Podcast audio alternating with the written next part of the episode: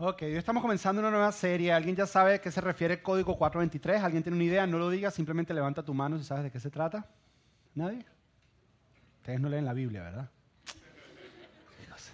Bueno, al final de hoy van a saber. Hoy, hoy estamos comenzando una serie y nos gusta siempre aclarar por aquellos que están por primera vez. Nosotros en Iglesia ahora le enseñamos por series. ¿Qué significa? Agarramos un tema en particular y tratamos de dividir lo que vamos a hablar acerca del tema en varias semanas. No vemos, vamos a ver qué es lo que Dios quiere hablarnos, no vemos todo lo que Dios dice del tema, sino tal vez lo más importante, lo que más se aplica en nuestras vidas. Porque pensamos que es mucho mejor dividir la información en varias semanas que en un solo día darte toda la información que hay y luego se te va a olvidar. Entonces, poquito a poco, en varias semanas, lo vamos asimilando poco a poco. Y hoy es la introducción a una serie, lo cual para que te lleves todo completo, lo ideal sería que vengas durante las próximas semanas. Hoy te vas a ir con más preguntas que respuestas, tal vez. La idea de las introducciones es generar un poco más de preguntas y un poco más de pensar y analizarte a ti mismo y hacerte preguntas internas para que entonces tratemos de resolverlas durante la serie. Eso es lo que vamos a hacer el día de hoy. Y el tema con esta serie Código 423 que vamos a hablar hoy es uno de los temas que a mí más me apasiona, uno de los temas que a mí más me emociona. Es un tema que llevo muchísimos años estudiando. Eh, solamente hemos hablado muy poco de este tema aquí en, la, en Iglesia Doral. Eh, pero es el tema que Dios usó para acercarme a Él cuando yo tenía 13 años. Un tema que me apasiona muchísimo. Eh, eh, Dios lo usó para acercarme a Él cuando yo tenía 13 años. Eso fue hace 7 años aproximadamente. Que, por, qué se ríen? No parezco como así como de 20, ¿no? 21, ¿no? ¿No? Ah, bueno. Un poquito, un poquito, por dos. Bueno, entonces hace 14. No, ok. Pero el hecho que es un tema que me apasiona y el tema tiene que ver con la actividad principal del alma humana. No sé si tú te has puesto a analizar nuestra alma humana, nuestro corazón, tiene una tendencia, y la alma humana por, por diseño es apasionada y busca cosas por qué apasionarse. Por ejemplo, hace dos semanas atrás, tú podías ver la pasión en los argentinos cuando Messi falló ese penal. Tú podías ver la pasión en sus rostros de, fraude, pero había pasión porque aman a su equipo. Al mismo tiempo podías ver la pasión en los chilenos celebrando que Messi falló ese penal y había una emoción y había una pasión. Cualquier deporte que tú sigas, tú puedes ver en su fanaticada la pasión que hay.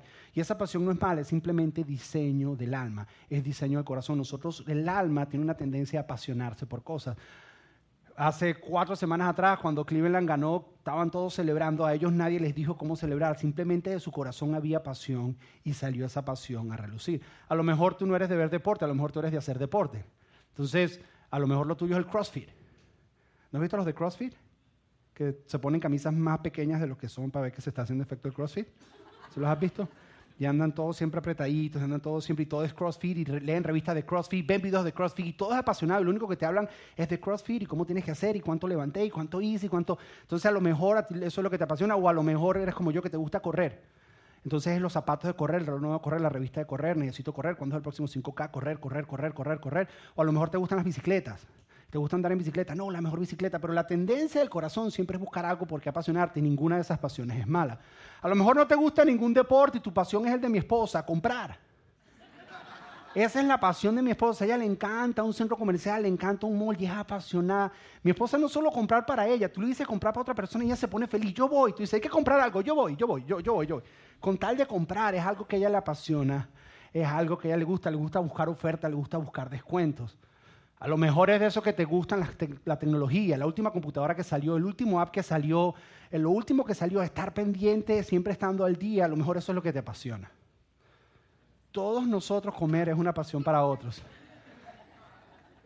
Iba a decir cocinar, pero bueno, comer. Entonces, a lo mejor te apasionan estas cosas y estas pasiones no son malas, estas pasiones están en tu corazón, de alguna manera u otra, por diseño del alma. El alma por diseño es apasionada, es la actividad del alma. Ahora, yo solo quiero proponer una pregunta para iniciar la serie, y es que, ¿no será que estas otras pasiones, que ninguna es mala, pudieran estar ahogando la pasión principal que debiera haber en nuestro corazón? Porque ninguna de estas pasiones es mala, pero a lo mejor estas pasiones han estado haciendo tanto ruido en nuestra alma que sin darnos cuenta nos han hecho perder de vista lo más importante en nuestra vida, la pasión más importante que haber en nuestro corazón. ¿De qué estás hablando, Josué? Estoy hablando de adoración adoración. Y eso es lo que vamos a estar hablando en la serie. Yo sé cuando tú hablas de adoración, lo primero que piensas es en religión, piensas en iglesia, piensas en cantar, levantar manos, tirarse, gente haciendo cosas extrañas. Piensas en religión, pero la realidad es que adoración no tiene que ver con religión, sino tiene que ver con los seres humanos. Porque adoración es la actividad del alma humana. Todos nosotros somos adoradores de nacimiento. No es que tú adoras para hacerte un adorador, es que porque eres un adorador, tú adoras. No es lo que haces, es quien tú eres. Esta búsqueda de pasión es adoración.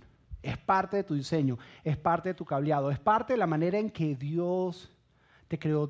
Todos nosotros somos, somos adoradores de nacimiento.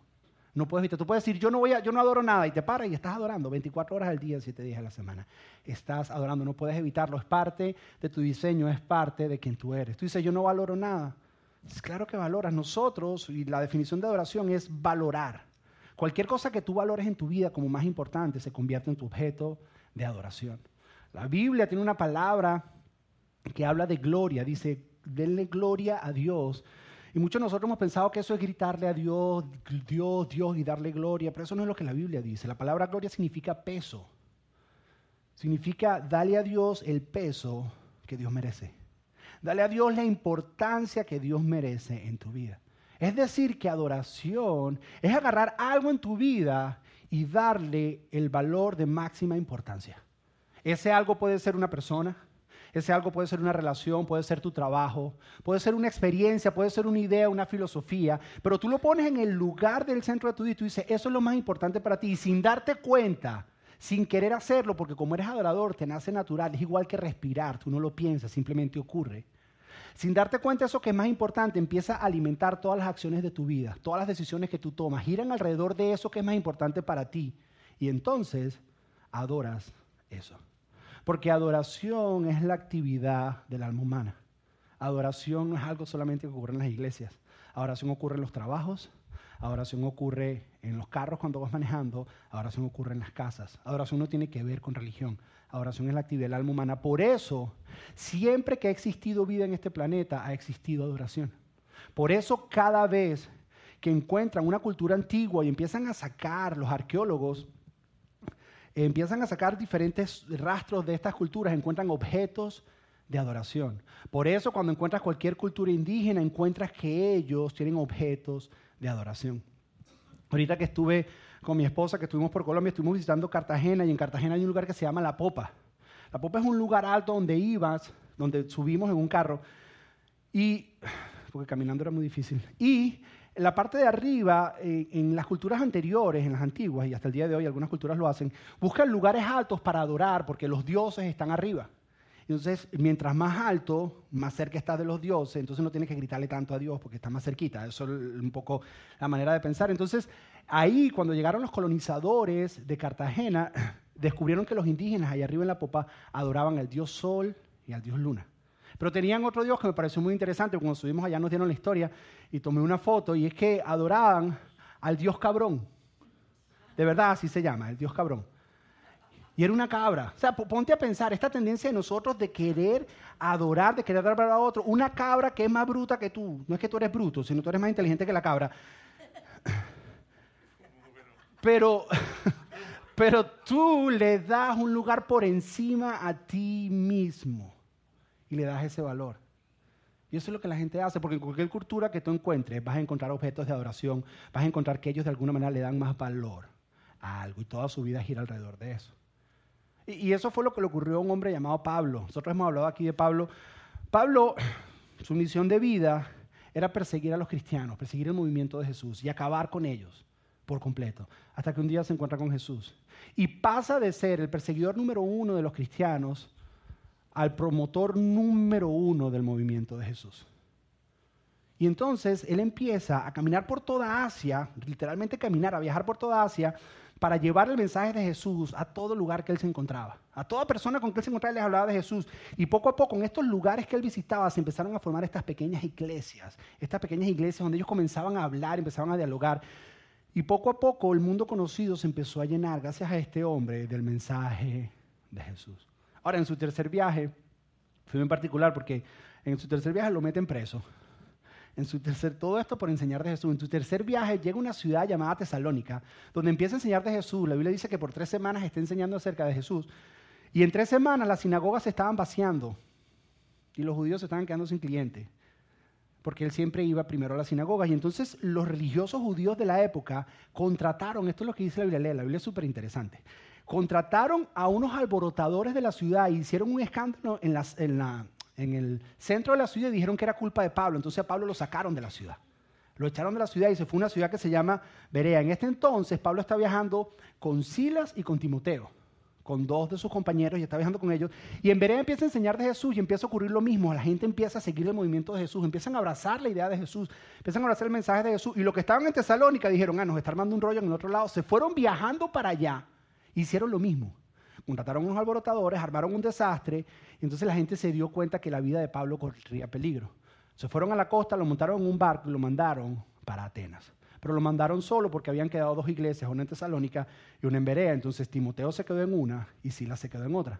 Y él se fue solo a Atenas. Y es primera vez que Pablo está haciendo un viaje solo. Ahora, Atenas era una ciudad bien particular, porque Atenas era la capital del arte en este momento y la capital de todas las filosofías, de todas las cosas nuevas. Atenas bienvenida, daba la bienvenida a cualquier filosofía nueva que llegara, cualquier religión nueva, cualquier idea nueva que llegara, Atenas le daba la entrada. Y eso tenía como consecuencia que estaba llena de ídolos, porque cualquier religión nueva que había, pum, levantaban un ídolo, levantaban un ídolo, levantaban un ídolo.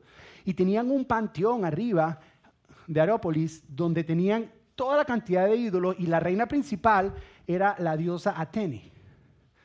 Pero habían ídolos de Zeus, había ídolos de Diana, de Júpiter, de Venus, había ídolos de todo. Y Pablo llega y encuentra eso y dice que cuando va caminando, dice que su corazón se entristece porque se da cuenta que estas personas están buscando a Dios pero no lo han encontrado. Y hace lo que él siempre hace, empieza a ir a las sinagogas a enseñar, pero hace algo un poco diferente. No solo va a la sinagoga, sino se va al mercado. Parece que en la sinagoga no le fue muy bien, pero en el mercado comenzó a hablar con las personas. Ahora, el mercado en este lugar no era solo para comprar y vender. El mercado era el lugar donde eh, pasabas la vida social, donde se daba el comercio, donde te enterabas de las noticias nuevas y los últimos chismes. Era como Facebook más o menos, eso era el mercado. Entonces, tú ibas al mercado, pero también las nuevas filosofías se exponían en el mercado. Si tú querías enterarte de algo nuevo que estuviera ocurriendo, lo hacías en el mercado.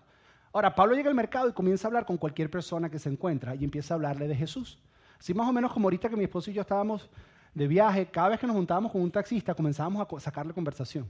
Y la conversación al final siempre terminaba en Dios empezábamos a hablar y empezábamos a hablar, porque muchas veces la gente se piensa que Pablo se montaba en una piedra y con un megáfono empezaba a gritarle a todo el mundo para que todo el mundo lo escuchara. Eso era lo que él hacía. Él se sentaba y comenzaba a conversar, porque la gente en Atenas era mucho el diálogo, mucho la conversación, mucho las preguntas. Y él comenzaba a conversar con las personas y llegaban poco a poco a Jesús. Parece que estas conversaciones de Pablo empezaron a generar un pequeño movimiento o un pequeño alboroto en la ciudad hasta el punto que los filósofos de la época fueron donde Pablo y dijeron, ¿de qué es lo que estás hablando? Porque no está hablando con los filósofos, le está hablando con la gente que estaba en el mercado.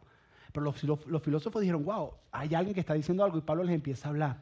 Ellos están confundidos y le dicen, parece que nos estás hablando de algunos dioses extraños, queremos que nos hables más. Ellos pensaban que Pablo incluso estaba hablando de dos dioses, de Jesús y de la resurrección. Ellos pensaban que Jesús era el hombre y la resurrección era la esposa, porque todos los dioses en Atenas tienen el hombre y la mujer. Entonces Jesús, eh, Pablo les está hablando de Jesús y la resurrección. Ellos están todos confundidos y le dicen, ¿sabes qué? No te entendemos bien, Pablo. Lo mejor que podemos hacer, vamos a apartarnos del bullicio del mercado y vamos a llevarte al Areápago. El Areápago es el lugar que se conocía, ese era el nombre romano, pero realmente se llama el Monte de Marte para los griegos, y era el lugar donde se exponían las nuevas ideas. Ahí estaban todos los filósofos, discutían nuevas ideas, nuevas cosas que venían, discutían cosas de ley, discutían cualquier cosa que era necesario. Y llevan a Pablo a ese lugar. Y ahora Pablo está en Atenas con unos pocos días frente a los filósofos de la época, los más duros, como se diría, público, porque era un lugar grande, y le dicen, ahora cuéntanos, cuéntanos de tu Dios, de ese que tú estás hablando. Y ahora vamos a ver el discurso que Pablo les da. Y en este discurso vamos a entender cómo Pablo llega a Atenas y descubre la condición de adorador que hay en todos nosotros, en, en gente de Atenas que no son cristianos y que no van a iglesia simplemente gente de la antigüedad. Mira lo que les dice. Les dice, entonces Pablo poniéndose en pie en medio del areópago, dijo, varones atanienses, percibo que ustedes son muy religiosos en todo sentido. Pablo es un maestro de hablar en público, lo primero que hace es ponerte buenas con la gente. Yo hoy en día he hecho un chiste, él no ha hecho un chiste, sino él les da lago y le dice, percibo que ustedes son personas religiosas, percibo que ustedes son personas espirituales. ¿Por qué? Porque cuando él caminó, él vio todos los dioses que tenía y decía, estas personas son personas religiosas, estas personas están buscando de Dios. Dice, yo percibo que ustedes son personas religiosas. Y luego continúa y les dice, porque mientras pasaba y observaba los objetos de su adoración. Quiero que veas lo siguiente, Pablo está llegando a Atenas y estando en Atenas reconoce que en Atenas hay adoración. O sea, Pablo no llegó a Atenas y dijo, no, estos, aquí no adoran. No, él reconoce que hay adoración porque la actividad del alma humana es adoración y donde hay hombres, donde hay personas, hay adoración. En Atenas no había escasez de adoración, en Atenas no habían cristianos y había adoración. En Atenas habían panteones, pero no habían iglesias y había adoración. Porque siempre que ha habido hombre, siempre que ha habido ser humano, ha habido adoración. Pablo está diciendo, lo que veo es que hay adoración. Y luego hace algo espectacular. Dice, dice, hallé también, visto su lugar de adoración, pero hallé también un altar con esta inscripción. Al Dios desconocido, por los que ustedes adoran sin conocer, eso les anuncio yo. En Atenas habían tantos dioses, habían tantos, tantos dioses, que hicieron un cuadro, es una piedra cuadrada, y pusieron al Dios desconocido. Porque ellos tenían miedo de que se apareciera un Dios que ellos no le tenían una estatua y que ese Dios se molestara con ellos. Entonces, si el Dios empezaba y se molestaba con ellos, decían, espera un momentico, espera un momentico, ahí te tenemos tu espacio. Pasa que no te conocíamos, pero ahí está, toma, te hacemos tu estatua. Y lo llamaban al Dios desconocido. Es más, la manera en que lo hacían es que contaban una fábula donde decían que hubo una época donde Atenas hubo mucha sequía y mucha hambruna y mucha escasez. Y entonces una persona llegó y con diferentes ovejas, con un rebaño de ovejas, y donde sacrificaba las diferentes ovejas empezaba a florecer. Y así es que le metían miedo a la gente con el Dios desconocido. No vaya a ser que alguien llegue, nos cause escasez, vamos a tener una estatua para el Dios desconocido. Pero de alguna manera u otra también refleja la condición en el corazón de la gente de Atenas. Que a pesar de que tenían todos esos dioses y todos esos ídolos, dentro de ellos había algo que les decía, te falta algo. No has encontrado lo que es. A pesar de que tenían todos esos ídolos, todos esos dioses, todas esas cosas que ellos creían que podían solucionar los problemas, había algo dentro de ellos que les decía, todavía estoy vacío, no estoy completamente lleno. Así como tal vez habemos muchos de nosotros aquí que tenemos nuestro corazón tal vez lleno de ídolos y de diferentes pasiones. Así como vemos muchos de nosotros que tal vez aquí tenemos, nuestro corazón es un panteón de diferentes dioses. Y hay algo dentro de ti que te dice, todavía falta algo. Todavía hay un vacío el Dios, el Dios desconocido. Pero les dice, ¿sabes qué? De ese Dios que ustedes no conocen, de ese Dios yo vengo a hablarles. De ese Dios yo vengo a decirles y ahorita les va a exponer, que es lo que Pablo viene a hablarles. Y mira, mira la manera en que se los dice. Les dice, Él, hablando del Dios desconocido, que hizo el mundo y todo lo que hay en Él, puesto que es Señor del cielo y de la tierra. Lo primero que les dice, este Dios es Dios de dioses. Tú tienes todos esos dioses, pero este Dios desconocido que tú no conoces creó todo. Y si te creó a ti y tú creaste esos dioses, Él es Dios de Dios, Él está por encima de todo. Él creó todo lo que hay y todo lo que existe. Es bien interesante porque Pablo, y esto es simplemente ya personal que me gusta mucho, Pablo testifica o le habla de Jesús a, la gente de Atenas sin mencionar un solo versículo bíblico. Porque la gente de Atenas no creía en la Biblia. Nosotros los cristianos salimos y le caemos bibliazo a la gente. Si has visto que les caemos Biblia, no sabemos hablar de Dios sin tocar la Biblia. Este hombre, es más, ¿sabes qué hizo? Citó poetas griegos para hablarles de Dios. Es lo mismo que yo fuera a hablarte de Dios y usar una canción de Arjona. Más o menos. Eso fue lo que hizo Pablo.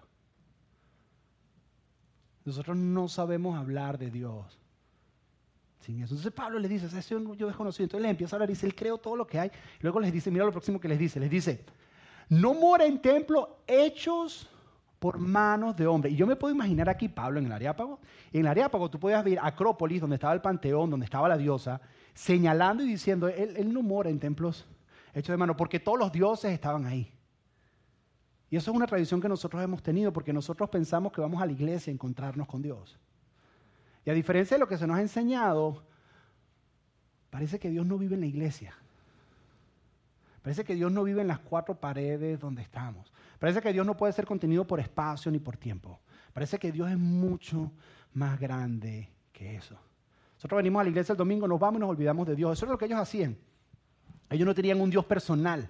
Era un Dios impersonal que cuando necesitaban algo iban donde ese Dios se lo pedían y cuando se iban pensaban que ya Dios no los veía más porque ese Dios nada más vivía ahí. Y él dice, el Dios del que te estoy hablando, él, no lo puedes contener en ese templo. Porque ese Dios del que está hablando está tan interesado en ti que un día a la semana no es suficiente. Él no quiere ver cuando tu carro se va y que te olvides de él. Él quiere estar involucrado en tu vida 24 horas del día, 7 días de la semana. Yo, fui a la iglesia tradicional y cuando entrábamos al templo, como si Dios sufriera los nervios o algo así.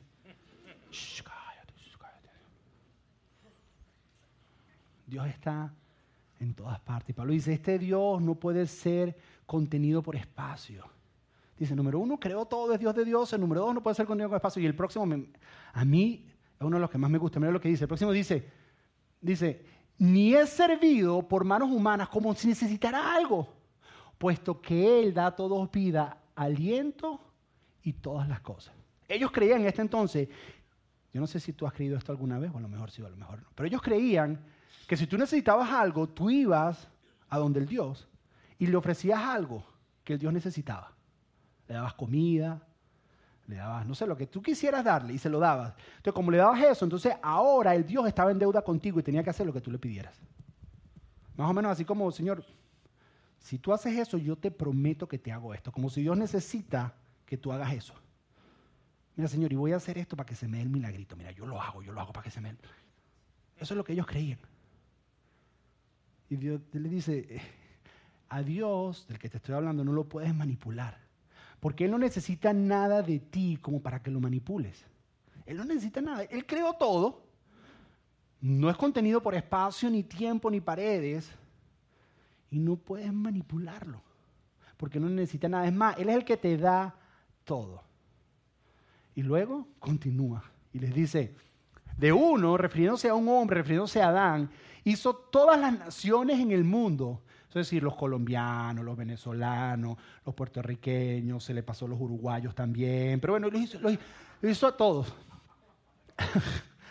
para que habitaran sobre toda la superficie de la tierra. Él los hizo a todos, dice, él creó todas las naciones. De uno salieron todas las naciones, todas, todas las naciones. A uno los hizo más grandes, algunos los hizo más chiquitos y los puso todos en Centroamérica.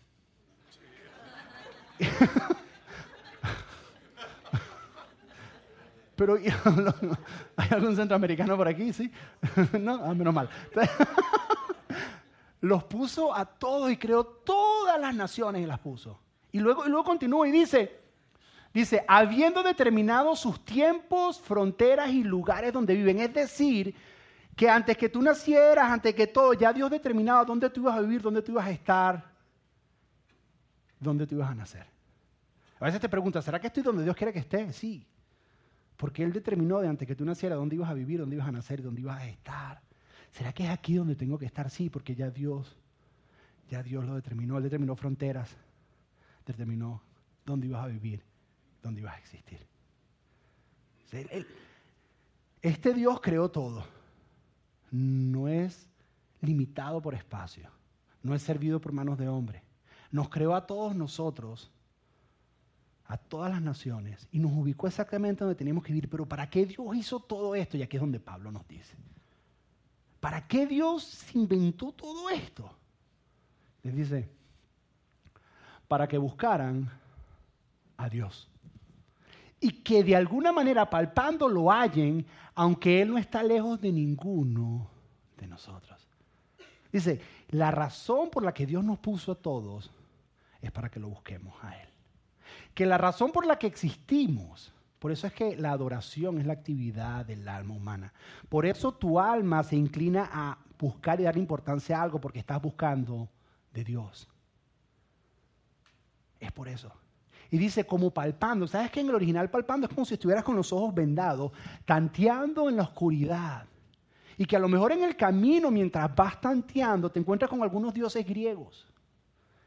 Y te haces algunas imágenes de Dios que no son las correctas. Y tropiezas y te encuentras con otra cosa que tú creías que era Dios, que no era Dios realmente. Y palpando, palpando, hasta que llega un día Hasta que llega un día que lo encuentras, porque Él dice que Él está cerca, Él anhela ser encontrado.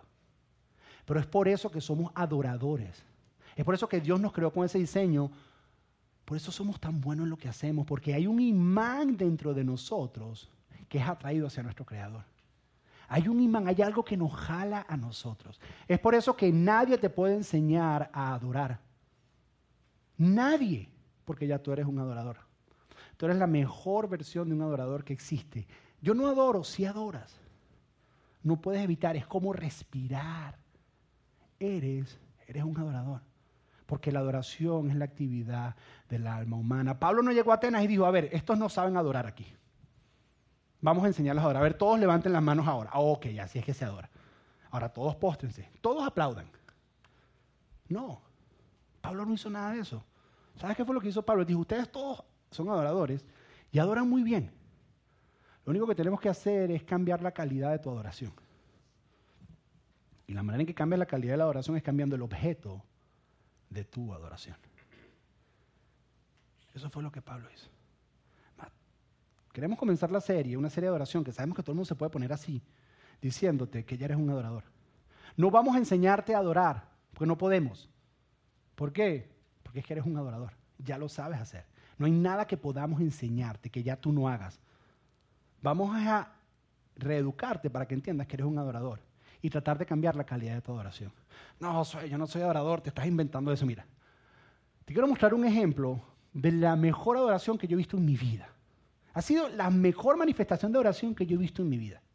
No he visto otra como esta. En ningún otro lado del mundo. Adoración como esta. Es el corazón humano no ocurre dentro de una iglesia. Es una entrevista que le hicieron a un artista, un artista que admiro mucho.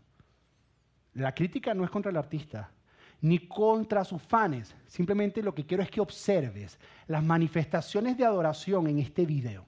Yo no estoy criticando, yo no estoy diciendo no, es simplemente observa para que tú veas que estas personas, sin que nadie les diga, haz esto, haz aquello, haz aquello, naturalmente, en respuesta de lo que hay en su corazón, porque todos somos adoradores, sale adoración.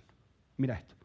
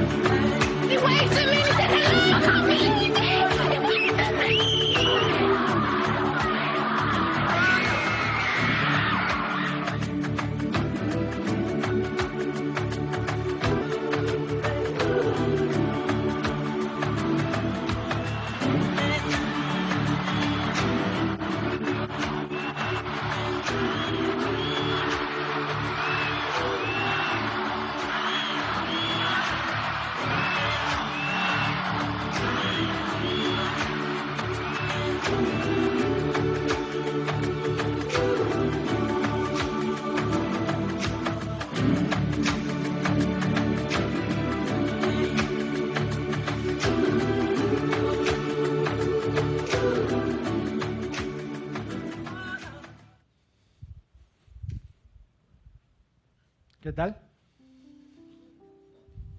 Una vez más, no estoy criticando, no estoy. Simplemente te estoy exponiendo un ejemplo de cómo el corazón del ser humano hay adoración. Estas personas simplemente lo que hicieron fue reconocer a quien es su Dios y simplemente quisieron expresar adoración a esa persona. Pero ni siquiera Él se las demanda. Yo no veo a nadie diciendo, a ver, todos levanten las manos. A ver, todos Michael al mismo tiempo. Michael, Michael. No, veo a nadie diciendo, y qué ridículo el de al lado, ¿ah? Fanático este mundo. Ninguno. Y qué extremista este, ¿no? No veo ninguno. Pero lo que te demuestra es que simplemente hay adoración. Tú, abres, tú ves ese video y abres el libro de los Salmos, donde hay más la mayor cantidad de expresiones de adoración, y las encuentras todas, las que están en el video. Levanten las manos, griten, dancen, lloren, póstrense, todas. El salmista no estaba demandando eso. El salmista estaba diciendo, eso es lo que naturalmente ocurre cuando tú adoras. ¿Qué es lo que te quiero decir? Que ya tú eres un adorador. No, Josué, yo no adoro a Michael Jackson, tú eres un exagerado. Porque es que adoración va más allá. Si la adoración no tiene que ver con lo que decimos. Tú puedes decir, no, yo adoro a Dios todos los domingos en la iglesia. Eso no es adoración. En tu vida, en tu vida hay un camino que va dejando un rastro. Y ese rastro es el tiempo que tú inviertes, en qué te gastas el dinero, qué te apasiona y qué te emociona. Tú empiezas a seguir ese rastro en el camino de tu vida, en qué invierto mi tiempo, en qué invierto mi dinero, cuáles son mis pasiones, qué es lo que más me emociona. Y cuando llegas al final vas a encontrar un trono. Y lo que sea que haya en ese trono es lo que tú adoras. Yo, yo puedo pararme aquí y ponerte la cara y decir, yo soy cristiano y adoro a Dios. Yo adoro a Dios. Pero la única razón, la única manera, perdón, que tú realmente vas a saber si yo realmente adoro a Dios es que vengas a vivir una semana conmigo. Y cuando tú vives conmigo esa semana y ves mi manera de vivir y sigues el rastro del tiempo que yo invierto, en qué gasto mi dinero, qué es lo que me apasiona, qué es lo que me emociona, y llegas al final de ese rastro, lo que sea que tú encuentres en ese trono al final, eso es lo que yo realmente adoro. Porque tu adoración no está definida por lo que decimos, sino por la forma en que vivimos. Tú puedes decir y venir todos los domingos, levantar tus manos, gritar y expresar y lo que tú quieras. Pero eso no es adoración. Porque adoración se define con que hay en el trono de tu corazón. Es mucho más allá que eso. ¿Qué es lo que te quiero decir? Te quiero decir, número uno, que tú eres adorador. No vamos a enseñarte nada nuevo. Así que relájate. No te vamos a poner a hacer nada extraño relájate. No vamos a poner nada que ya no hagas tú. Ya sea para el Miami Heat, ya sea para otro. Lo haces. Número dos, que tu oración no está definida por lo que dices, sino por cómo vives. Fíjate, ¿qué dijo Jesús acerca de esto? Un día Jesús estaba hablando con una mujer, la mujer samaritana, y Jesús estaba conversando y, y en la mitad de la conversación sale el tema de la adoración y ella le empieza a hacer preguntas y Jesús, la única vez que habló de este tema de forma tan directa, Jesús le contesta a esta mujer acerca de la oración y le dice, mujer, le dice, la hora viene y la hora es cuando los verdaderos adoradores. Ahora, si hay verdaderos adoradores, eso implica que hay falsos adoradores, pero todos adoradores. ¿Y qué te da la diferencia entre un verdadero adorador y un falso adorador? El objeto de tu adoración. Porque si tú adoras a un Dios falso, eres un falso adorador. Pero si tú adoras al Dios verdadero, entonces eres un verdadero adorador. Y por eso lo próximo que dice, no les dice cómo adorar. La hora viene y la hora es cuando los verdaderos adoradores adorarán al Padre. Lo primero que hace a una mujer samaritana, que su concepto de Dios es una idolatría porque no es realmente como es Dios, es reenfocarla nuevamente y cambiar el objeto de su adoración hacia el Dios verdadero, hacia un Padre. De la misma manera que Pablo, parado en Atenas, con estos todos dioses que ellos tenían, ¿qué es lo que hace Pablo? Pablo les agarra la atención y le dice, ok, están mirando todos esos dioses, tienen que reenfocarse y mirar, este es el Dios. Lo único que nosotros podemos hacer aquí es reenfocar tu adoración hacia Dios. No podemos hacerte un adorador. Lo único es reenfocar y que tú veas a Dios como realmente es y que le des el peso en tu vida que Él se merece. Ojo, no significa que tus otras pasiones están malas. No hay nada de malo en ser fan de ningún deporte. No hay nada de malo en hacer ejercicio y ser fan de eso. No hay nada de malo en ser fan de artistas. No hay nada de malo. El problema es cuando esas cosas ahogan a Dios en tu vida. Porque Él debe tener el peso principal. Eso es todo. Eso es lo que te hace un verdadero adorador. Entonces lo que queremos hacer en esta serie es hacer eso. No convertirte en un adorador porque ya tú eres. Es ver cómo cambiamos la calidad de nuestra adoración y ponerlo a Él, cuando sigamos el rastro de nuestro tiempo, nuestra energía, nuestras inversiones, que se encuentre Dios ahí y que Él sea el centro de nuestra adoración. ¿Cómo lo vamos a hacer? Ven la próxima semana. La próxima semana vamos a empezar a discutir más profundamente que esto. Lo único que yo quería es que tú hoy entendieras que ya tú eres un adorador.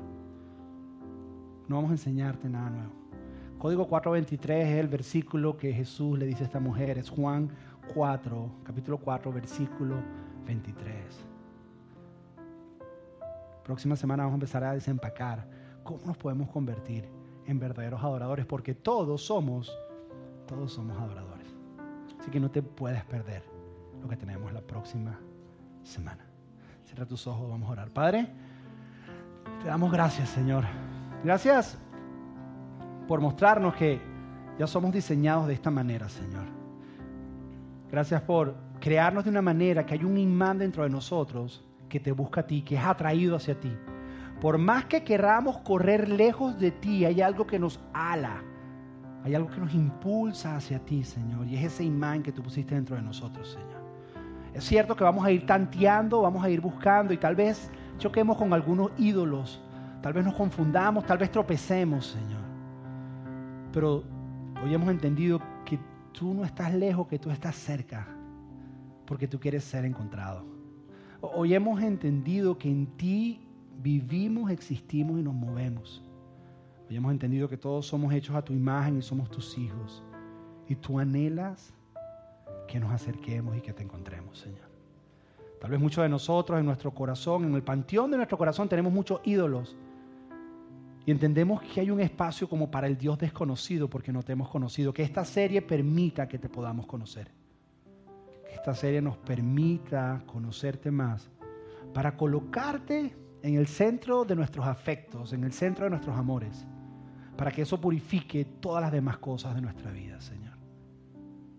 Espíritu Santo de Dios, solamente tú, solamente tú puedes hacer esto.